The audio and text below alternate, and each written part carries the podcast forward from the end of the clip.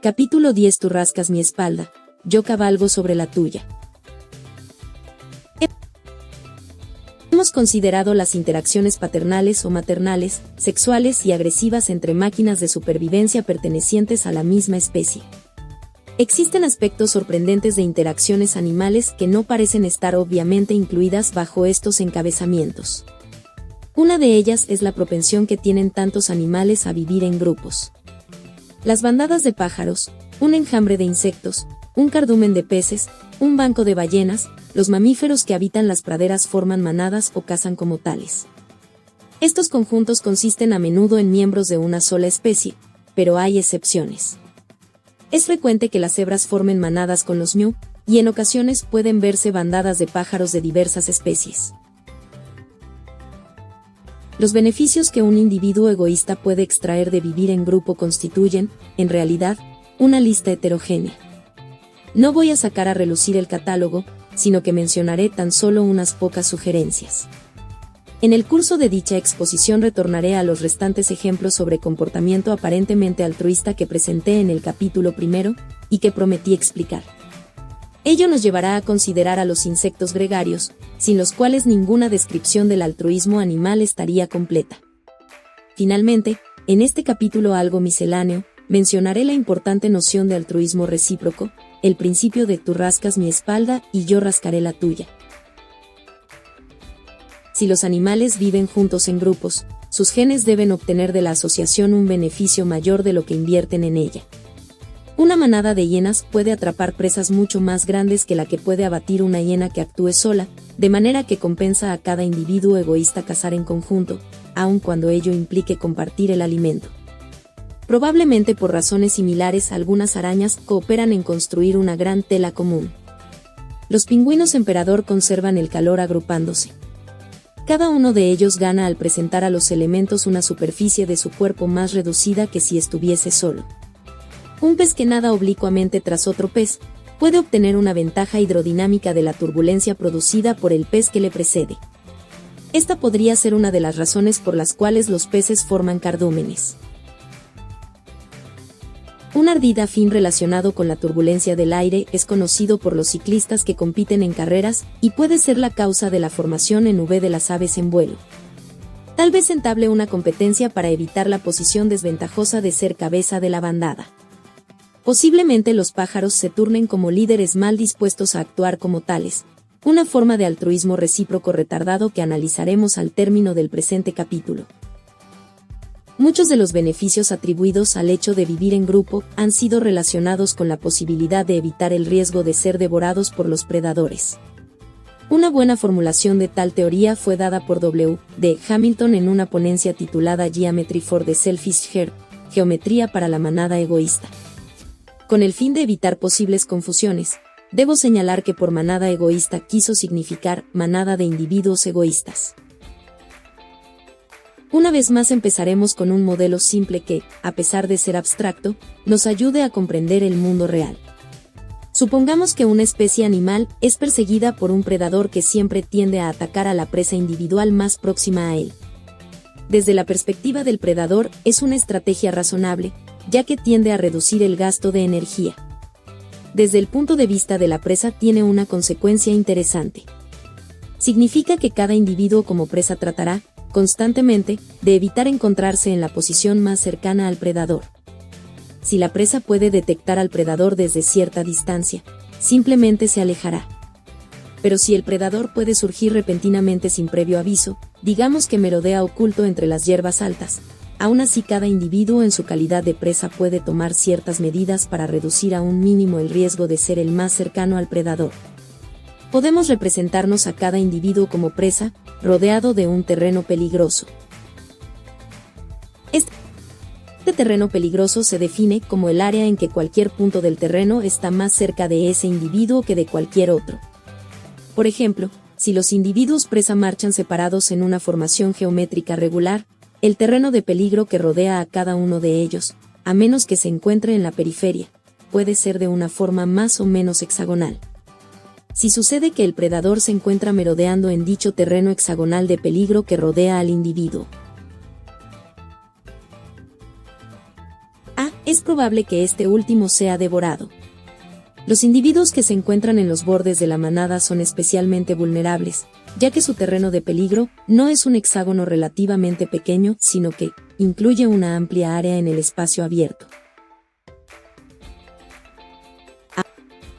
Ahora bien, evidentemente un individuo intentará mantener su terreno de peligro tan pequeño como sea posible. Especialmente tratará de evitar situarse en los bordes de la manada. Si se encuentra en dicha posición, tomará inmediatas medidas para avanzar hacia el centro. Desgraciadamente, alguien tiene que estar en la periferia, pero en lo que concierne a cada individuo intentará no ser el quien esté. Se provocará una migración incesante desde la periferia de una agrupación hacia el centro.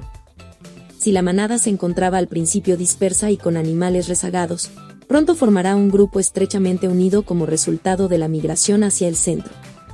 Aun si iniciamos nuestro modelo sin que exista, en absoluto, una tendencia hacia la agregación y los animales de presa empiezan por estar diseminados al azar, el instinto egoísta de cada individuo le inducirá a reducir su terreno de peligro e intentará situarse en un hueco que quede entre otros individuos.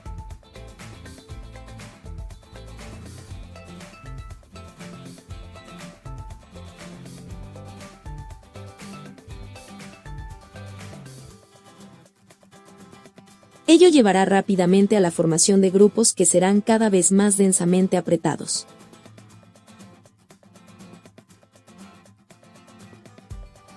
En la vida real, obviamente, dicha tendencia a agruparse estrechamente se verá limitada por presiones opuestas. En otro caso, todos los individuos se atropellarían hasta formar un montón de seres contorsionándose con el fin de liberarse. No obstante, el modelo es interesante pues nos demuestra que hasta los supuestos más simples pueden predecir la formación de grupos. También han sido propuestos otros modelos más elaborados. El hecho de que sean más realistas no resta al modelo más simple presentado por Hamilton el valor de ayudarnos a pensar acerca del problema de las agrupaciones animales. El modelo de la manada egoísta en sí mismo no deja lugar a las interacciones cooperativas.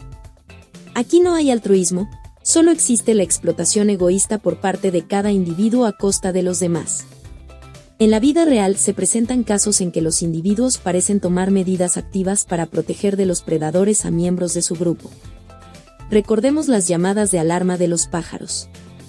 Estas llamadas funcionan verdaderamente como señales de alarma por cuanto tienen el efecto de provocar inmediatas acciones evasivas en los individuos que las escuchan. No existe indicación alguna de que el que emite la llamada esté intentando alejar al predador de sus compañeros. Se limita simplemente a informarles de la existencia del predador, advirtiéndolos. Sin embargo, el acto de efectuar la llamada parece, a primera vista, un acto altruista, pues tiene el efecto de atraer la atención del predador hacia aquel que la emite podemos inferir de manera indirecta la anterior aseveración de un hecho que fue observado por P. R. Marler. Las características físicas de las llamadas parecen idealmente concebidas para que sean difíciles de localizar. Si se le pidiera a un ingeniero acústico que produjese un sonido que fuera difícil de ubicar por un predador, produciría algo muy similar a las verdaderas llamadas de alarma de tantos pequeños pájaros cantores. Ahora bien, en la naturaleza esta característica de las llamadas tuvo que ser producida por la selección natural, y ya sabemos lo que esto significa. Significa que un gran número de individuos murieron debido a que estas llamadas de alarma no eran bastante perfectas. Por lo tanto, parece existir cierto peligro relacionado con la emisión de llamadas de alarma. La teoría del gen egoísta tiene que presentar una ventaja convincente de dichas llamadas de alarma, una ventaja que sea bastante poderosa para contrarrestar este peligro. En realidad, no es muy difícil. Las llamadas de alarma de las aves han sido señaladas tantas veces como extrañas para la teoría darwiniana que se ha convertido en una especie de desafío elucubrar explicaciones para ellas. Como resultado, contamos con tantas explicaciones buenas que es difícil recordar por qué se formó tanta alaraca en torno a ello. Obviamente, si existe la posibilidad de que la bandada incluya algunos parientes cercanos, un gen para dar la alarma puede prosperar en el acervo génico porque es muy posible que se encuentre en los cuerpos de algunos de los individuos salvados. Esto es así, aunque el que emite la llamada pague caro su altruismo al atraer la atención del predador hacia sí mismo. Si a alguien no le satisface esta noción de selección de parentesco, existen muchas otras teorías entre las cuales se puede escoger la que parezca más adecuada. Son muchos los aspectos en que el emisor de la llamada podría obtener un beneficio egoísta del hecho de advertir a sus compañeros. Trivers desarrolla cinco buenas ideas, pero me parecen más convincentes las dos mías que expongo a continuación. He dado a la primera el nombre de teoría. Cabe.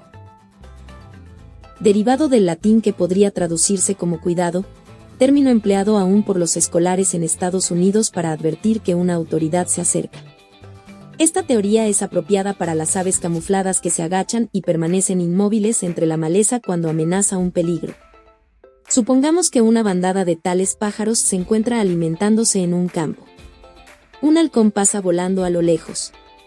Aún no ha visto a la bandada y no vuela directamente hacia ellos, pero existe el peligro de que su aguda mirada los distinga en cualquier momento y se lance al ataque. Supongamos que un miembro de la bandada ve al halcón antes que los demás. Este individuo de penetrante vista podría paralizarse de inmediato y acurrucarse entre la hierba. Ello lo beneficiaría muy poco, ya que sus compañeros seguirían moviéndose a su alrededor conspicua y ruidosamente. Cualquiera de ellos podría atraer la atención del predador y toda la bandada se encontraría en peligro. Desde un punto de vista puramente egoísta, la mejor política a seguir por el individuo que detecta primero al halcón es silbar una rápida advertencia a sus compañeros para hacer que se callen y reducir las posibilidades de ser sorprendidos inadvertidamente. La otra teoría que deseo mencionar podría llamarse teoría de nunca romper filas. Esta es apropiada para las especies de pájaros que huyen volando, quizás a lo alto de un árbol, cuando se acerca un predador. Una vez más, imaginemos que un individuo de una bandada de pájaros que se están alimentando ha detectado a un predador. ¿Qué debe hacer? Podría, simplemente, huir volando sin advertir a sus compañeros. Sería un pájaro limitado a sí mismo, ya no sería parte de una bandada relativamente anónima, sino un extraño fuera de ella. Es bien sabido que los halcones atacan a las palomas que se encuentran solas, pero aun si no fuera así existen muchas razones teóricas para considerar que romper filas podría ser una política suicida. Aunque luego le sigan sus compañeros, el individuo que primero levanta el vuelo aumenta, temporalmente su terreno de peligro. tanto si la teoría de Hamilton es cierta como si es errónea, tiene que ofrecer alguna ventaja importante vivir en bandadas, de lo contrario las aves no lo harían.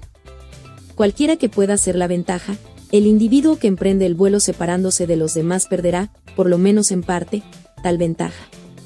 Si él no debe romper filas, entonces, ¿qué le queda por hacer al pájaro observador? Quizá deba seguir como si nada hubiese pasado y confiar en la protección dada por los demás miembros de la bandada. Ello también acarrea graves riesgos. Todavía se encuentra al descubierto y es sumamente vulnerable. Se encontraría mucho más seguro en lo alto de un árbol. La mejor política, en realidad, es volar hasta la copa del árbol. Pero asegurándose de que todos los demás también lo hagan. Así no quedaría fuera del grupo y no perdería, como castigo, las ventajas de pertenecer a él. Además, obtendría el beneficio de huir protegido. Una vez más queda demostrada la ventaja puramente egoísta de emitir la llamada de alarma. E. L. Charnov y J. R. Krebs han propuesto una teoría similar, en la cual llegan al extremo de emplear el término manipulación para describir lo que el pájaro que da la alarma hace al resto de su bandada.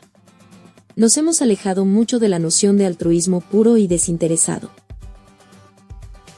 Dichas teorías, superficialmente, pueden parecer incompatibles con la declaración de que el individuo que da la señal de alarma se pone a sí mismo en peligro. Realmente no existe tal incompatibilidad. Se pondría en un peligro mayor si no advirtiera a sus compañeros la existencia del predador. Algunos individuos han muerto debido a que dieron las llamadas de alarma, en especial aquellos cuyas señales son fáciles de localizar. Otros han muerto por no haberlas emitido. La teoría, Cávila de nunca romper filas, son solo dos de las muchas maneras de explicar el porqué de tales hechos. ¿Qué hay respecto a la gacela que da grandes saltos para atraer al predador, hecho que mencioné en el capítulo primero, y cuyo altruismo aparentemente suicida llevó a Ardri a declarar categóricamente que solo podría ser explicado por la selección de grupo. Se le presenta aquí a la teoría del gen egoísta un desafío más riguroso. Las señales de alarma emitidas por los pájaros cumplen su cometido, pero están evidentemente proyectadas para ser tan poco aparentes y discretas como sea posible. No es este el caso de los altos saltos de la gacela son ostentosos hasta el punto de constituir una franca provocación. Parece como si las gacelas estuviesen llamando deliberadamente la atención del predador, casi como si lo estuvieran desafiando. Esta observación ha dado origen a una deliciosa y atrevida teoría. Fue esbozada originalmente por N. Smythe, pero llevada hasta su lógica conclusión por la inconfundible firma de A. Saabi. La teoría de Saabi puede ser planteada de la siguiente manera. El punto crítico de este pensamiento lateral es la idea de que los saltos, lejos de ser una señal para las otras gacelas, en realidad son una señal destinada a los predadores. Es notada por las demás gacelas y afecta su comportamiento, pero ello es una consecuencia incidental, ya que ha sido seleccionada, fundamentalmente, para el predador. Traducida rudimentariamente al español significa, mira cuán alto puedo saltar. Soy obviamente una gacela tan capaz y saludable que no me podrás atrapar, sería mucho más prudente por tu parte que intentaras dar caza a mi vecina, que no salta tan alto como yo. En términos menos antropomórficos, los genes para saltar alto y ostentosamente tienen pocas posibilidades de ser comidos por los predadores, pues estos tienden a seleccionar aquellas presas que son fáciles de alcanzar. En especial, muchos mamíferos predadores son conocidos por dar caza a los viejos y a los enfermos. Un individuo que salta alto está anunciando, de una manera exagerada, el hecho que ni es viejo ni tiene mala salud. Según esta teoría, dicha exhibición dista de ser altruista. Si algo es, es egoísta, puesto que su objetivo es persuadir al predador para que dé caza a otro.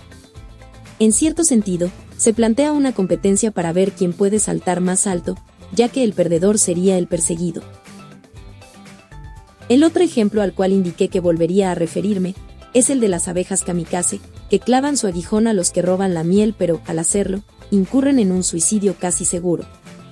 La abeja de la miel es solo un ejemplo de insecto altamente gregario. Otros de este tipo son las avispas, las hormigas, las termitas u hormigas blancas. Deseo analizar a los insectos gregarios en general, no solo a las abejas suicidas. Las hazañas de los insectos gregarios son legendarias, en especial sus proezas asombrosas de cooperación y aparente altruismo. Las misiones suicidas de clavar el aguijón simbolizan sus prodigios de abnegación.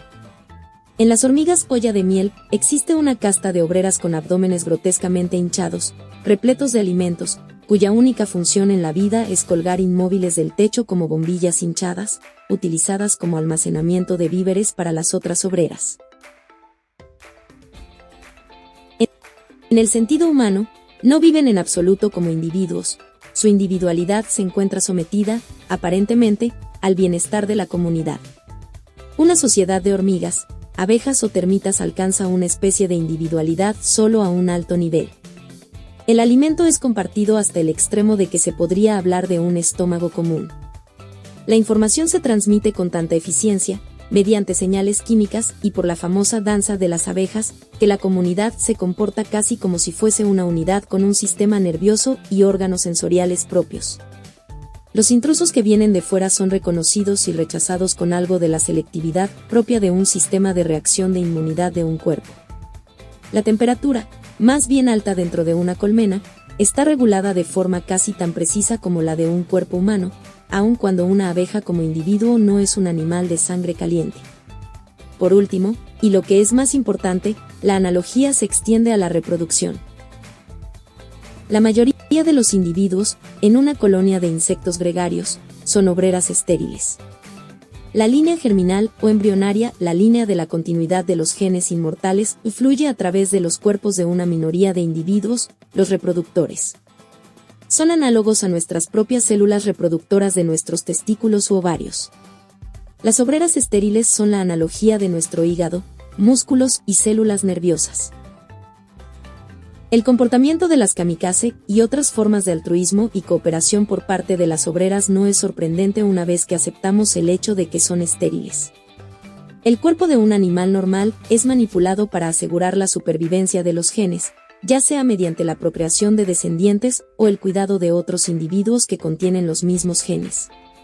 El suicidio en bien del cuidado de otros individuos es incompatible con la futura procreación de descendientes propios. El suicidio como autosacrificio, por lo tanto, rara vez evoluciona. Pero una abeja obrera nunca tiene hijos propios. Todos sus esfuerzos están destinados a preservar sus genes mediante el cuidado de sus parientes, exceptuando a sus hijos. La muerte de una abeja obrera estéril no tiene mayor importancia para sus genes que la caída de una hoja en otoño para los genes de un árbol. Existe la tentación de tornarnos místicos sobre los insectos gregarios, pero en realidad no hay necesidad de ello. Vale la pena observar, con cierto detalle, como lo interpreta la teoría del gen egoísta, y en especial, como explica el origen evolutivo del extraordinario fenómeno de la esterilidad de las obreras, de la cual parecen derivarse tantos hechos. Una colonia de insectos gregarios es una enorme familia, y generalmente, todos descienden de la misma madre. Las obreras, que rara vez o nunca se reproducen, son divididas, a menudo, en cierto número de castas distintas, incluyendo a las pequeñas obreras, grandes obreras, soldados y castas altamente especializadas, como las pollas de miel. Las hembras reproductoras son denominadas reinas. Los machos reproductores son llamados, en ocasiones, zánganos o reyes. En las sociedades más avanzadas, los reproductores no trabajan nunca en algo que no sea la procreación, pero en esta tarea son extremadamente eficientes. Confían en las obreras para sus alimentos y protección, y las obreras son también responsables de cuidar a la progenie. En algunas especies de hormigas y termitas, la reina se hincha hasta convertirse en una gigantesca fábrica de huevos, de aspecto apenas reconocible como el de un insecto, hasta alcanzar un volumen cientos de veces mayor que el de una obrera y ser totalmente incapaz de efectuar movimiento alguno. Es constantemente atendida por las obreras, que la cuidan, alimentan y transportan su incesante fluir de huevos hasta las guarderías comunales. Si tan monstruosa reina debiera abandonar alguna vez la célula real, lo haría, con gran ceremonia, sobre las espaldas de escuadrones de obreras trabajadoras. En el capítulo séptimo planteé la distinción existente entre parir y cuidar. Dije que las estrategias mixtas que abarcan ambos aspectos tenderían, normalmente, a evolucionar. En el capítulo quinto vimos que las estrategias mixtas evolutivamente estables podían ser de dos tipos generales. Cada uno de los individuos de una población podría portarse de una forma mixta. Así, los individuos alcanzan, normalmente, una mezcla juiciosa de gestación y de cuidado, o bien la población puede estar dividida en dos tipos diferentes de individuos. Así fue como planteamos, en primer lugar, el equilibrio entre los halcones y las palomas. Ahora bien, es teóricamente posible que un equilibrio evolutivamente estable entre la gestación y el cuidado se logre de la segunda forma, es decir, que la población podría estar dividida en individuos dedicados a la gestación y otros dedicados al cuidado de las criaturas. Dicha estrategia puede ser evolutivamente estable solamente en el caso de que los cuidadores sean parientes cercanos de aquellos individuos a quienes dedican sus atenciones, por lo menos tan cercanos como podrían serlo de sus propios descendientes si los tuvieran. Aun cuando es teóricamente posible que la evolución actúe en este sentido, parece que ello solo ha tenido lugar en los insectos gregarios. 51. Los individuos de los insectos gregarios están divididos en dos clases principales, la de los dedicados a engendrar y la de los dedicados a cuidar a los nuevos seres. Los procreadores son los machos y hembras reproductores. Los cuidadores son los obreros u obreras, machos y hembras estériles en las termitas, hembras estériles en los demás insectos gregarios. Ambos tipos efectúan su trabajo de manera más eficiente debido a que no tienen que preocuparse del otro problema. Pero, desde el punto de vista de quién es eficiente, la pregunta que se espetará a la teoría darwiniana será el conocido reproche, ¿qué ganan con ello las obreras? Algunas personas han respondido, nada. Piensan que la reina está obteniendo todo a su manera, manipulando a las obreras por medios químicos para satisfacer sus propios fines egoístas, haciéndolas cuidar a su prolífica nidada. Tal es la versión de la teoría de la manipulación materna de Alexander, que ya analizamos en el capítulo octavo. La idea opuesta es que las obreras cultivan a los reproductores, manipulándolos para incrementar su productividad a base de propagar réplicas de los genes de los obreros. Seguramente, las máquinas de supervivencia que la reina fabrica no son descendientes de los obreros, pero, no obstante, son parientes próximos. Fue Hamilton quien, de manera admirable, se dio cuenta de que, al menos en las hormigas, abejas y avispas, las obreras pueden estar más estrechamente relacionadas con las crías de lo que la reina misma lo está. Esto lo condujo, y más tarde también a Trivers y a Are, a uno de los triunfos más espectaculares de la teoría del gen egoísta. El razonamiento está planteado más o menos así. Los insectos conocidos como himenópteros, incluyendo a las hormigas, abejas y avispas, poseen un sistema bastante extraño de determinación sexual. Las termitas no pertenecen a este grupo y no comparten dicha peculiaridad. El nido típico de un himenóptero tiene solo una reina madura. Este efectúa un vuelo de apareamiento en su juventud y guarda los espermatozoides para el resto de su larga vida, 10 años o aún más. Raciona los espermatozoides para proporcionárselos a sus huevos a través de los años, permitiendo que sean fertilizados a medida que pasan por sus tubos. Pero no todos los huevos son fertilizados. Aquellos que no lo son se desarrollan para convertirse en machos. Un macho, por lo tanto, carece de padre, y todas las células de su cuerpo contienen solo un juego de cromosomas, todos obtenidos de su madre, en lugar de un doble juego, uno de su padre y uno de su madre, como los tenemos nosotros. En términos de la analogía que presentamos en el capítulo tercero, diríamos que un himenóptero macho posee solo una copia de cada volumen en cada una de sus células, en vez de las dos acostumbradas. Un himenóptero hembra, por otra parte, es normal en cuanto tiene un padre y posee el habitual doble juego de cromosomas en cada una de las células de su cuerpo. El hecho de que una hembra se convierta en una obrera o en una reina no depende de sus genes sino de la forma en que sea criada. Es decir, cada hembra posee un juego completo de genes para hacer una reina, y otro juego completo para hacer una obrera, o más bien, juegos de genes para hacer cada casta especializada de obreras, soldados, etc.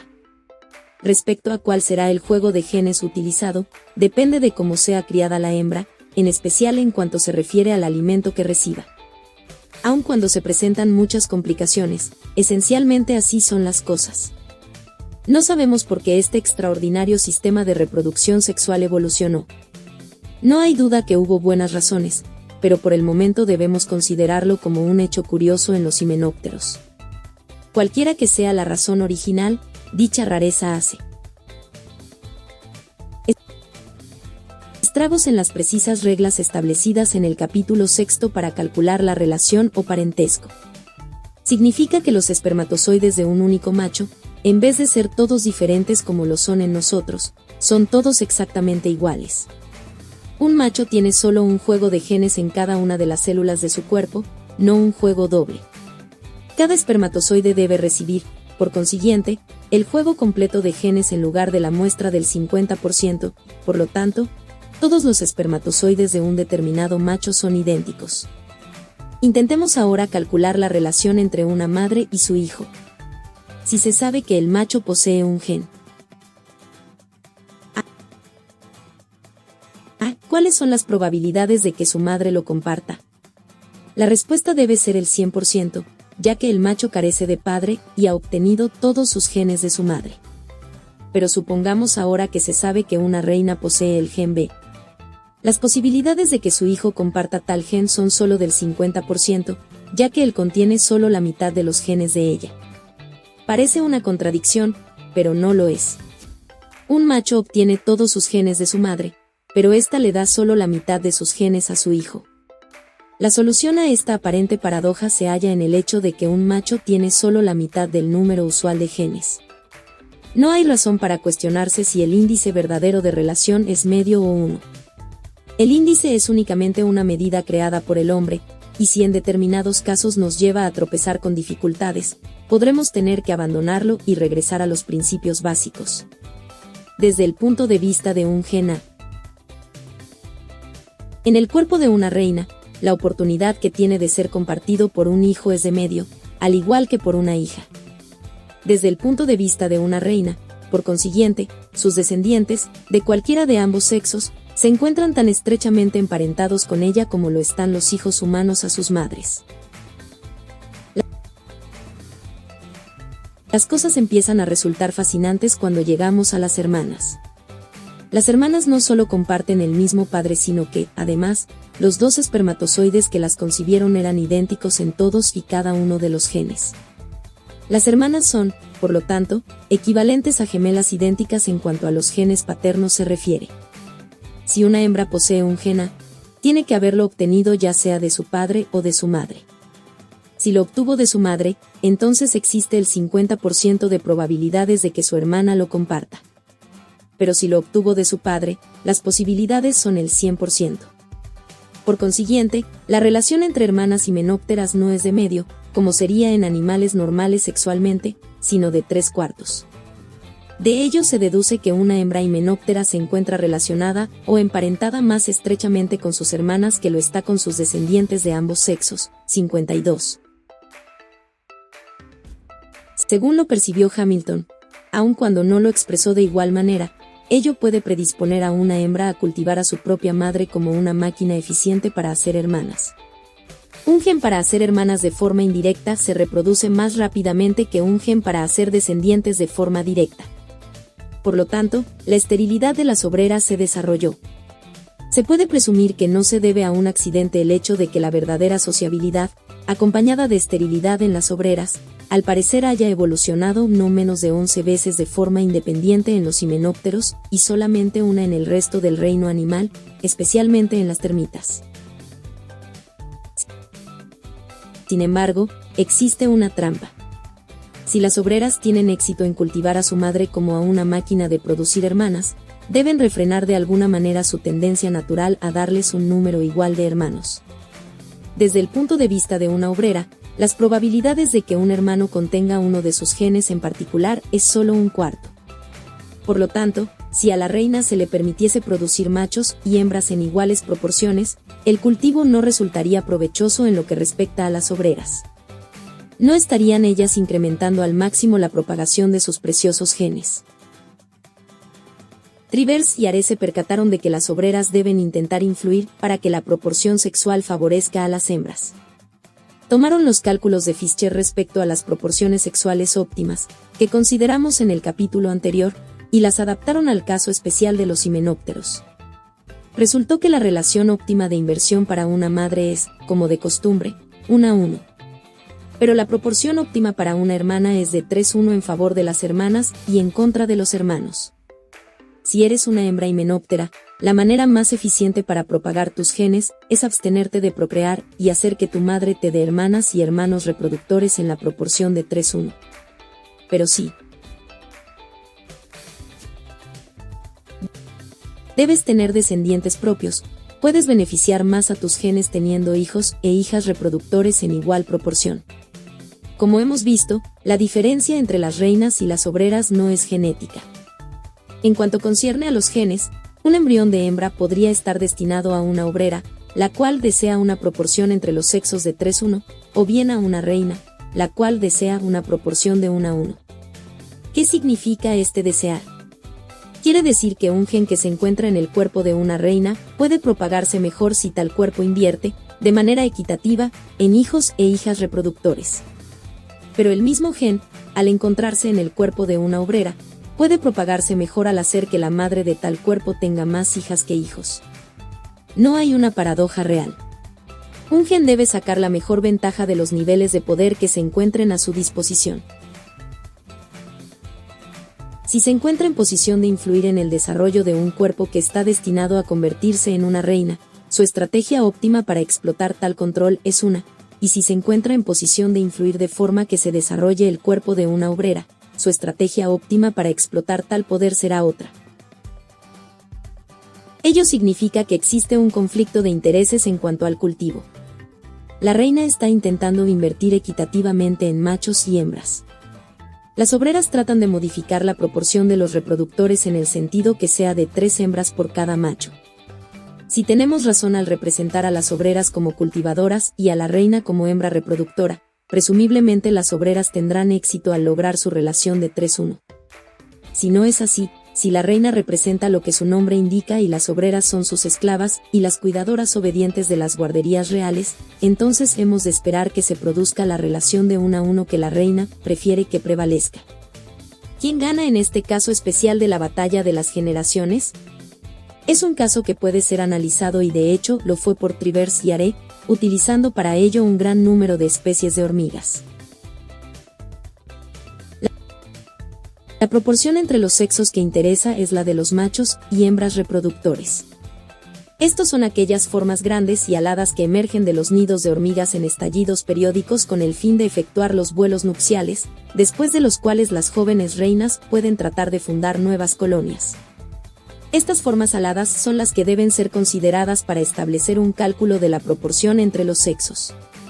Ahora bien, los machos y las hembras reproductores son, en muchas especies, muy desiguales en cuanto a tamaño. Ello complica las cosas, ya que, como vimos en el capítulo anterior, los cálculos de Fischer sobre la proporción óptima entre los sexos se aplican estrictamente no al número de machos y hembras, sino a la cantidad de inversión en los machos y en las hembras. Trivers y Are hicieron concesiones a esta aseveración al considerar tales factores. Tomaron 20 especies de hormigas y estimaron la proporción entre los sexos en términos de inversión en los reproductores. Encontraron un resultado bastante aproximado a la relación de 3-1 de la proporción entre hembras y machos, predicha por la teoría de que son las obreras las que dirigen las cosas para su propio beneficio. 53.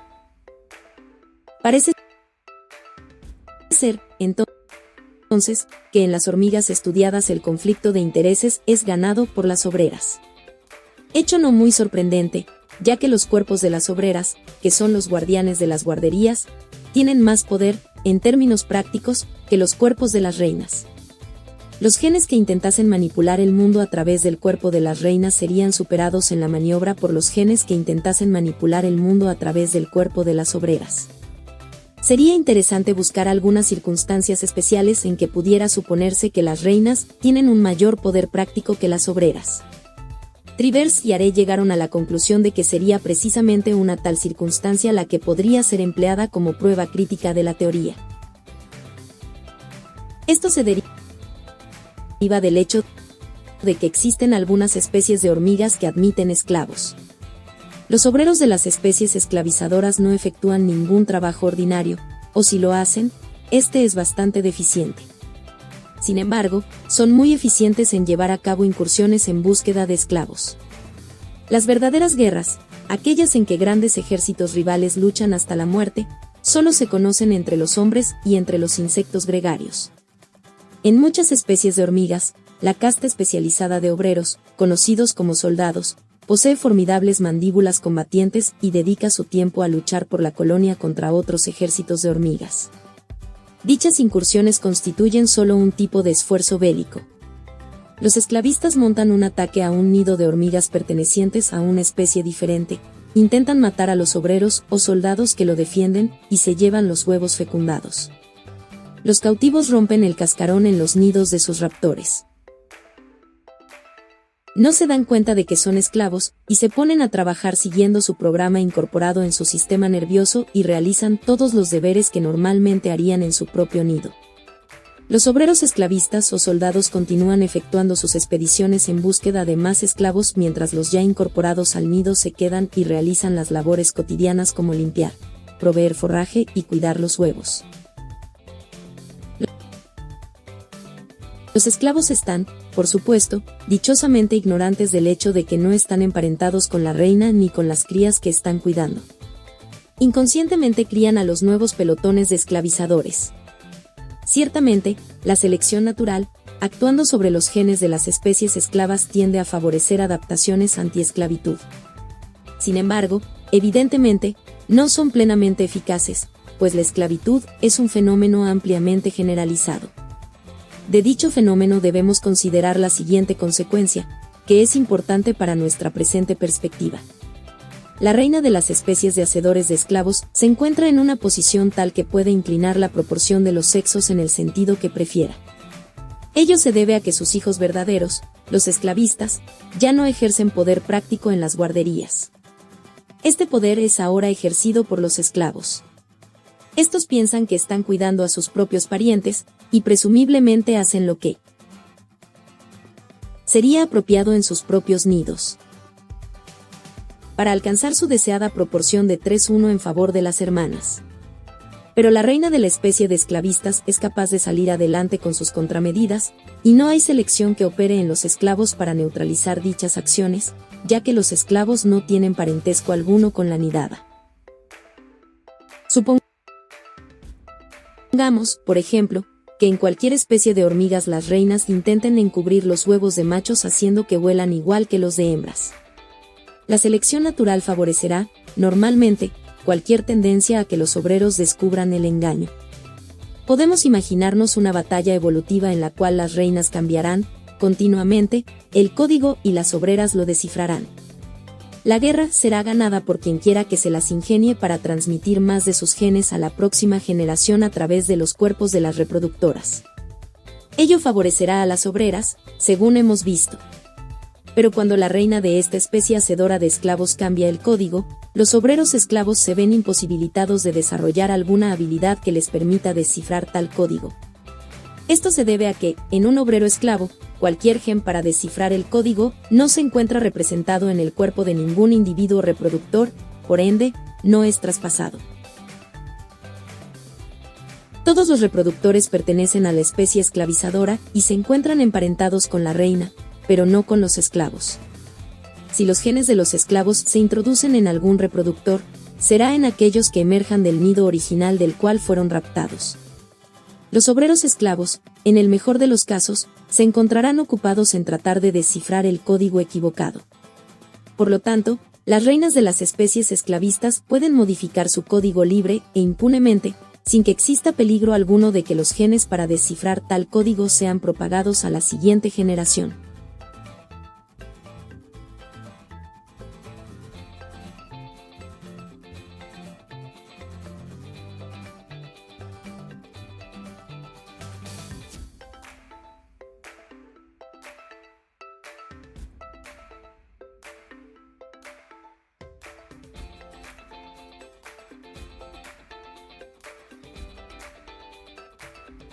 La conclusión de este complejo razonamiento es que debemos esperar, en las especies hacedoras de esclavos, que la proporción de inversión en los reproductores de ambos sexos se aproxime a la razón de 1 a 1 en lugar de la de 3-1. Por una vez, la reina tendrá todo a su gusto. Esto es precisamente lo que Trivers y Mer descubrieron, aun cuando estudiaron solo dos de estas especies.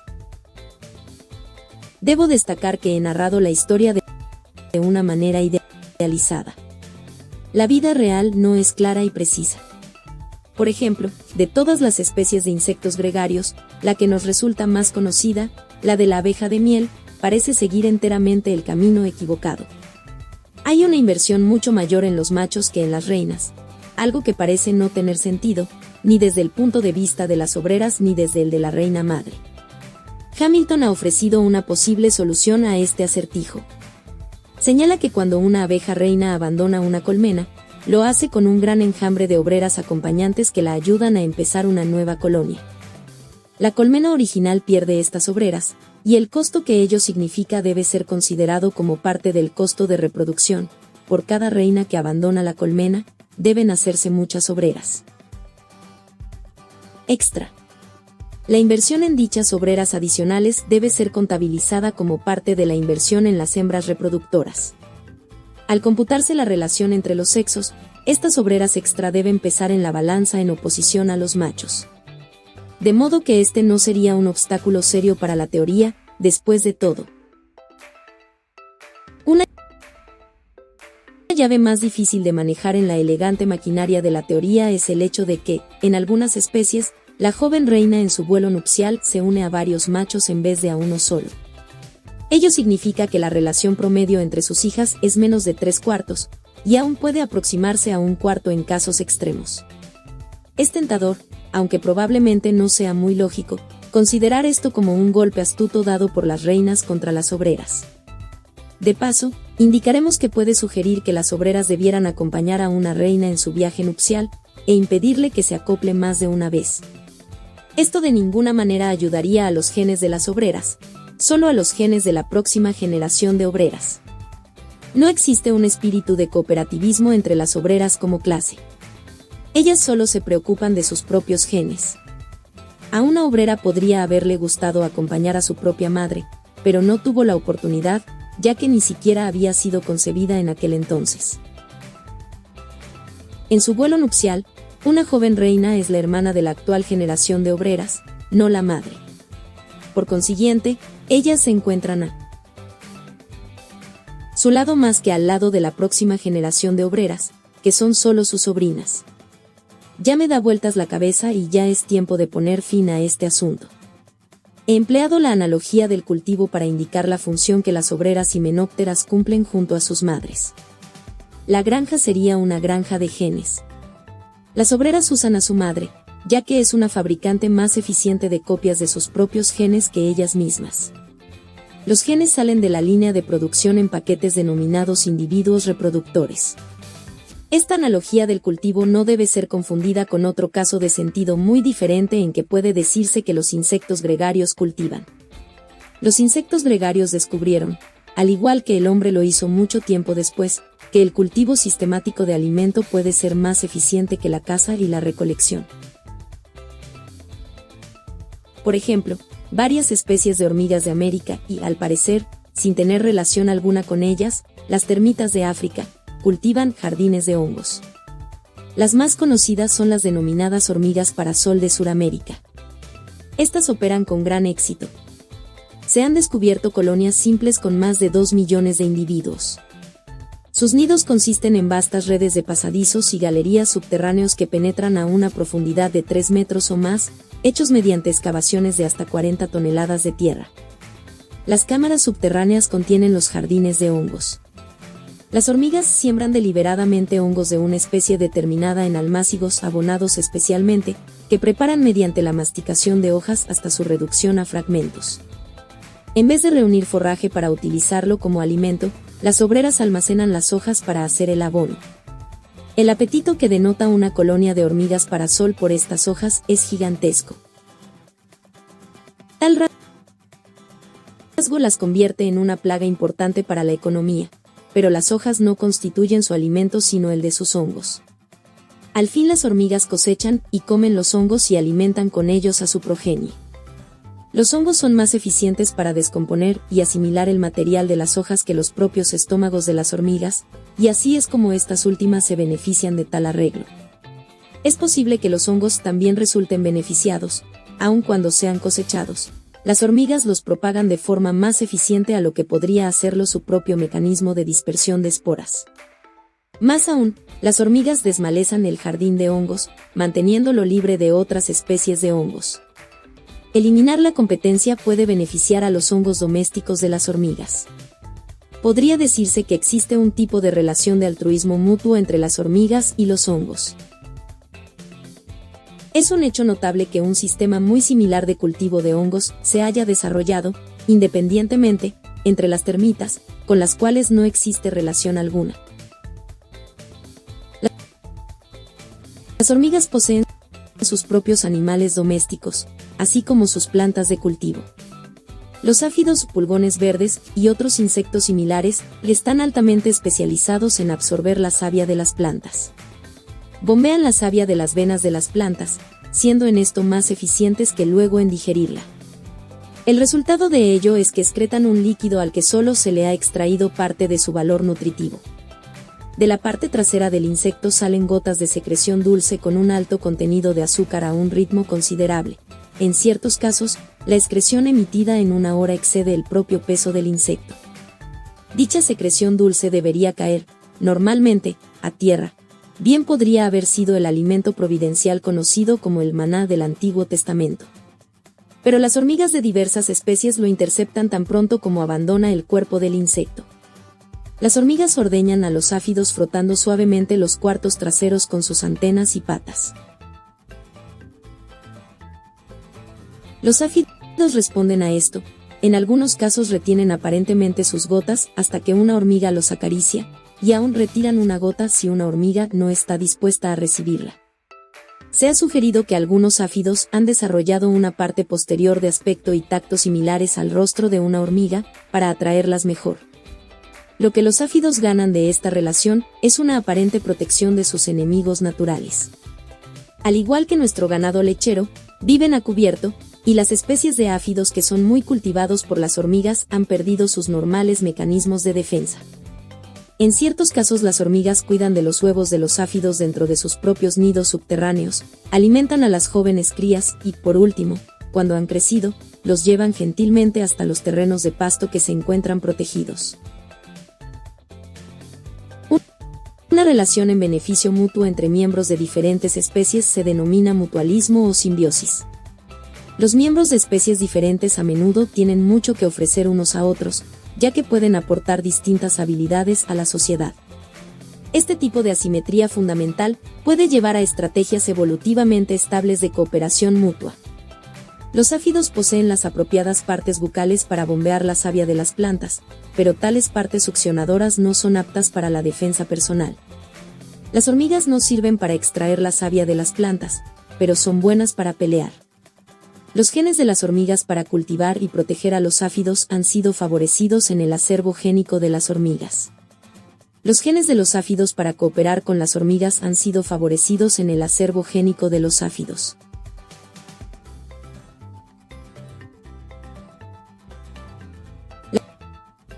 Las relaciones simbióticas en beneficio mutuo son comunes entre los animales y las plantas. Un líquen parece ser, considerado superficialmente, una planta individual como cualquier otra. Pero en realidad es una íntima unión simbiótica entre un hongo y una alga verde. Ninguno de los dos socios podría vivir sin el otro. Si su unión se hubiese tornado solo un poco más íntima, ya no hubiésemos sido capaces de decir que el líquen era un organismo doble. Por consiguiente, quizás existan otros organismos dobles o múltiples que nosotros no hemos reconocido como tales. Quizá lo seamos hasta nosotros mismos, Dentro de cada una de nuestras células hay numerosos cuerpos pequeños llamados mitocondrios. Los mitocondrios son fábricas químicas responsables del abastecimiento de la mayor parte de la energía que necesitamos. Si perdiésemos nuestros mitocondrios pereceríamos en cuestión de segundos.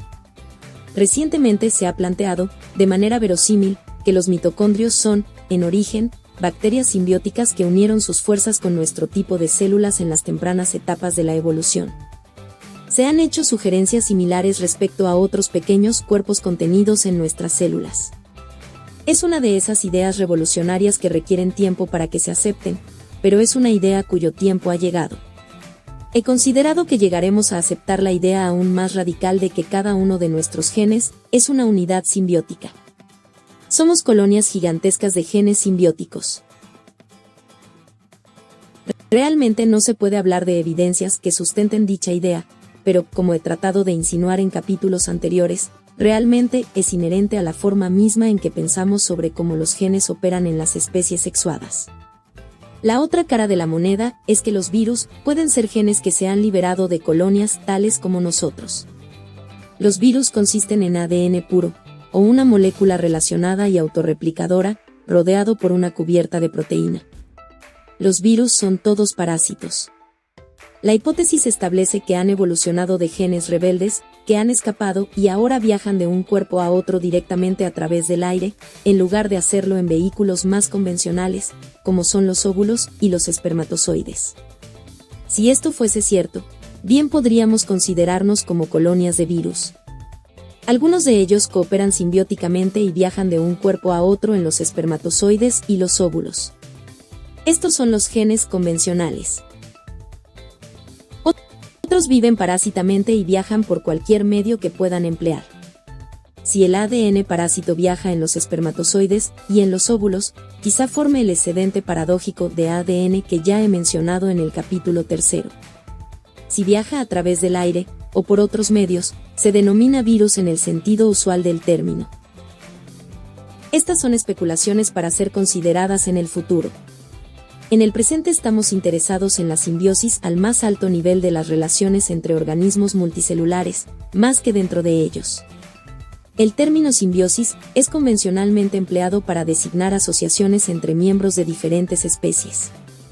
Pero, ahora que hemos evitado considerar la evolución desde la perspectiva del bien de las especies, parece no existir una razón lógica para distinguir las asociaciones entre miembros de diferentes especies como elementos aparte de las asociaciones entre miembros de la misma especie. En general, las asociaciones en beneficio mutuo evolucionarán si cada socio obtiene más de lo que aporta. Esto es válido tanto si nos referimos a miembros del mismo grupo de hienas como a criaturas completamente distintas tales como las hormigas y los áfidos, o las abejas y las flores. En la práctica será difícil distinguir entre casos de un genuino beneficio mutuo que opere igual para ambas partes, y casos de explotación por una de ellas.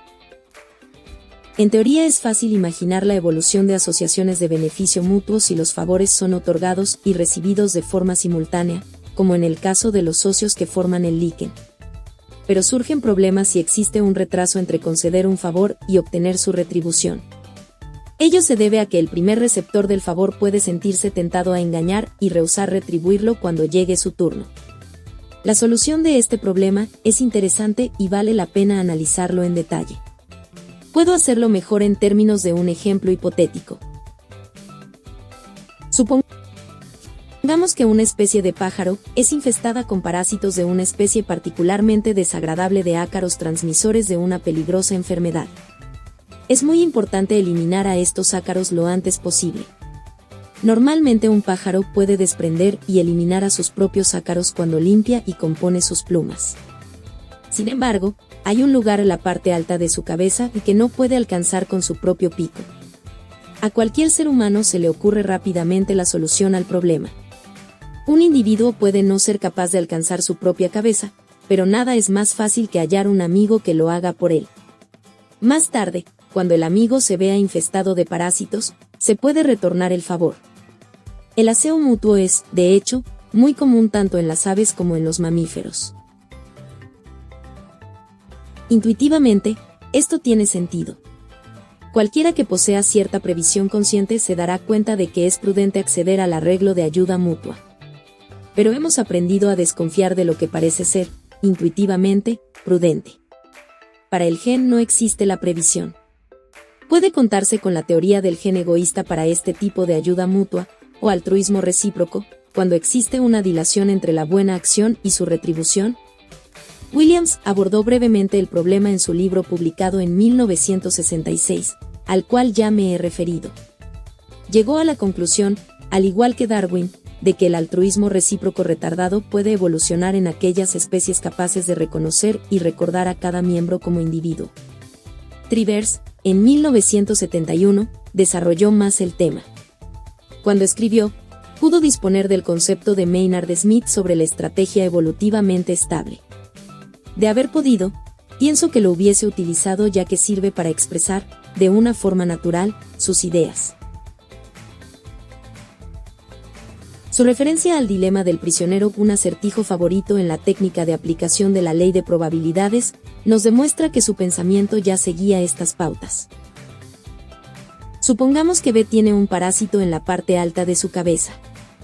A lo ayuda a deshacerse de él. Más tarde, se presenta la situación en que A tiene un parásito en su coronilla.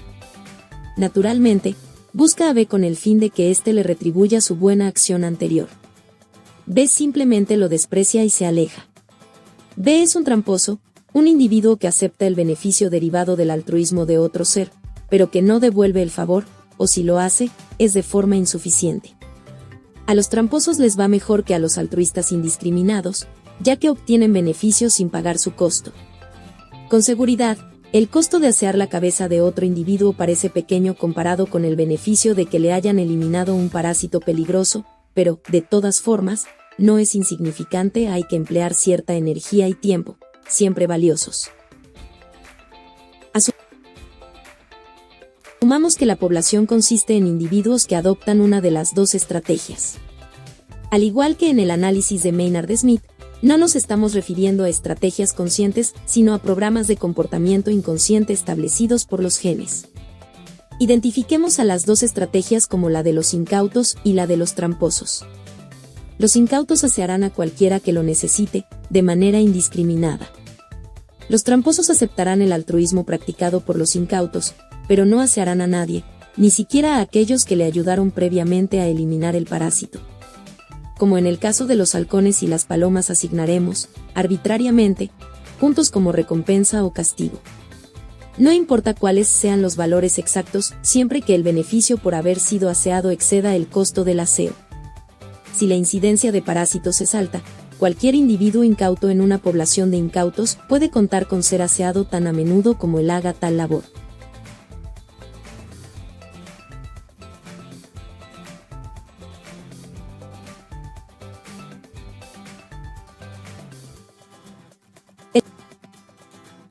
El resultado promedio para un incauto entre incautos es, por lo tanto, positivo.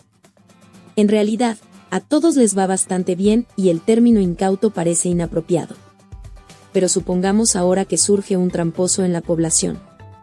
Siendo el único con tal característica, puede contar con ser aseado por todos los demás, pero no pagará nada a cambio. Su resultado promedio es mejor que el promedio de un incauto. Por consiguiente, los genes para los tramposos empezarán a expandirse a través de la población. Pronto los genes para los incautos se extinguirán. Ello se debe a que, cualquiera que sea la proporción en la población, los tramposos siempre se las arreglarán mejor que los incautos. Consideremos, por ejemplo, el caso cuando la población consista en un 50% de incautos y un 50% de tramposos. El resultado promedio para los incautos y los tramposos será menor que el de cualquier individuo en una población de 100% de incautos. Pero, aún así, los tramposos obtendrán un resultado más alto que los incautos, ya que ellos obtendrán todos los beneficios, los que sean, y no pagarán nada en cambio. Cuando la proporción de los tramposos alcance un 90%, el resultado promedio para todos los individuos será muy bajo, muchos de ellos, de ambos tipos, pueden estar muñéndose por la infección transmitida por los parásitos. Pero todavía a los tramposos les irá mejor que a los incautos. Aun si toda la población tiende a la extinción, no se presentará el momento en que a los incautos les vaya mejor que a los tramposos. Por consiguiente, siempre que consideremos estas dos estrategias, nada podrá impedir la extinción de los incautos, y muy probablemente, también la extinción de toda la población.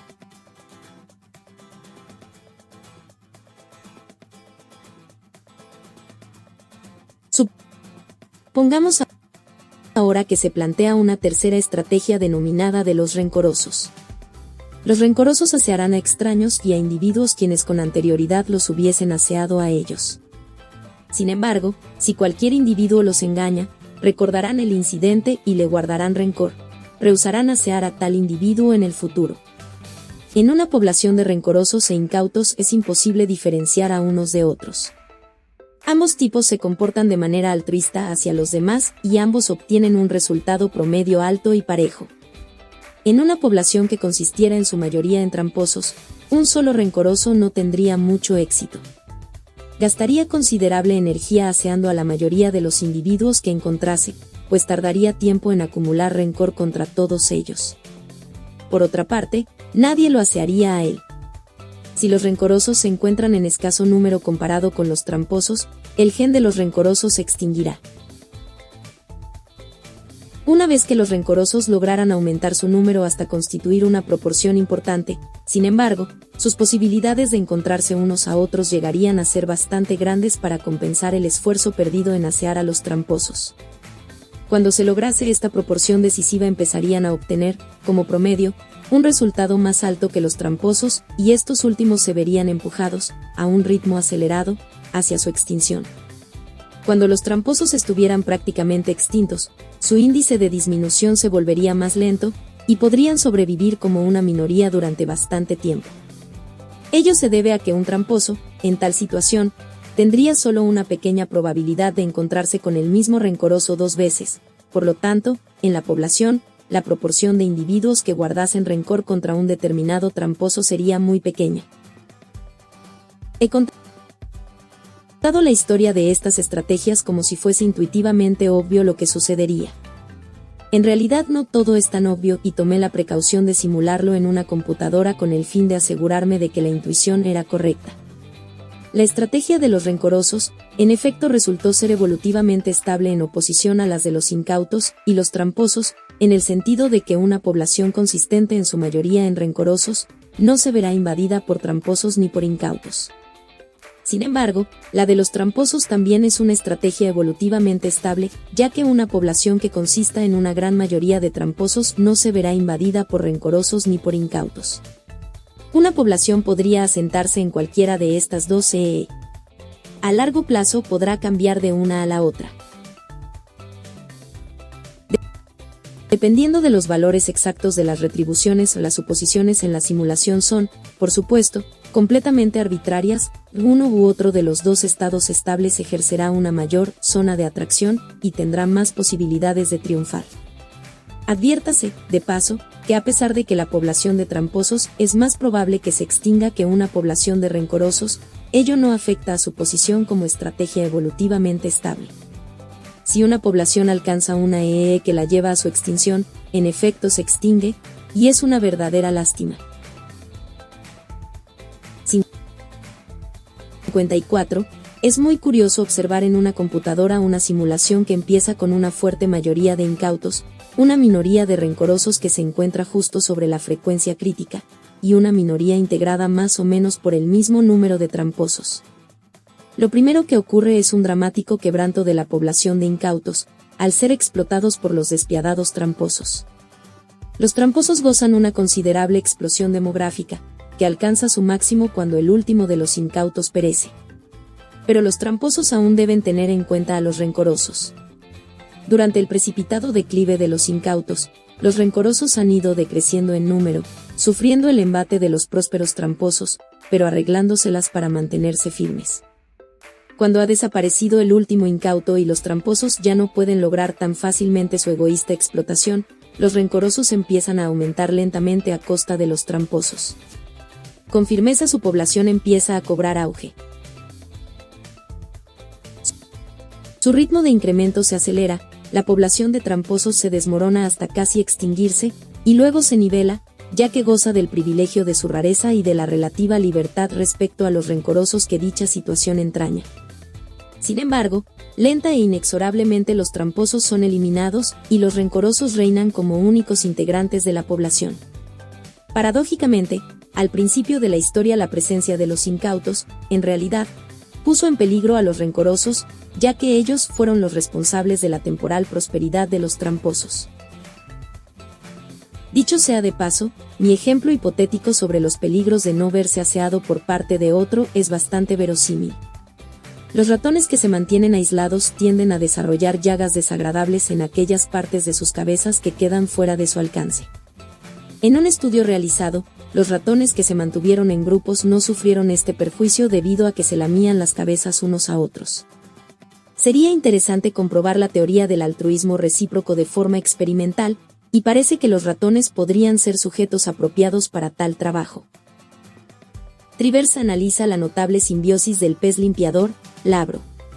Se sabe que aproximadamente 50 especies, incluyendo a los peces pequeños y a los camarones, viven de los parásitos que quitan de la superficie de peces más grandes que pertenecen a otras especies.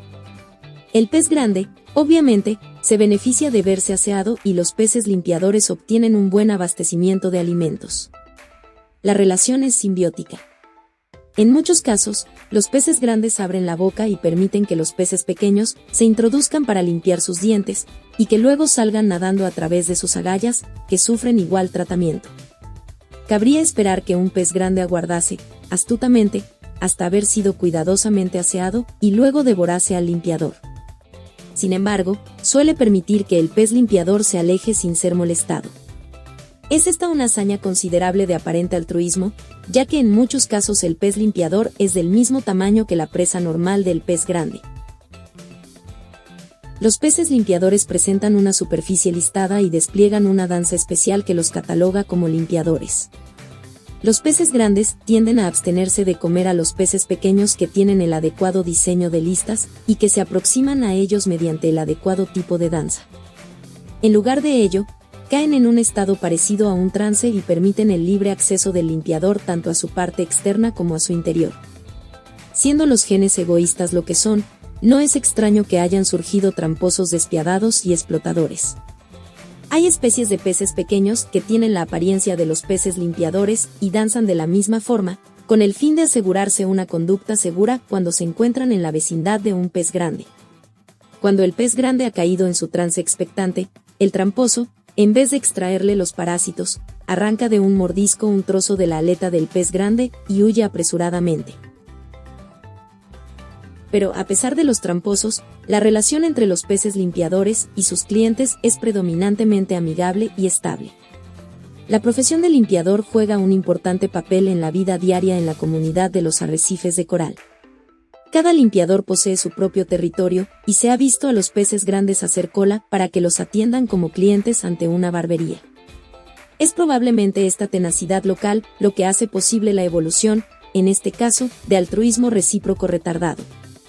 El beneficio que le reporta a un pez grande el poder regresar repetidas veces a la misma barbería en vez de buscar continuamente una nueva, debe compensar el costo de contenerse para no comer al limpiador. Puesto que los peces limpiadores son pequeños, lo aseverado anteriormente no es difícil de creer.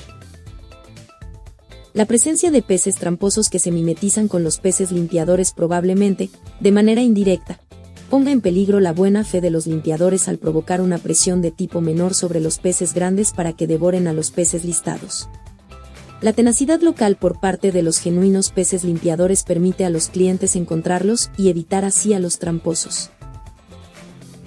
En el hombre está bien desarrollada la memoria y la capacidad de reconocimiento de los individuos.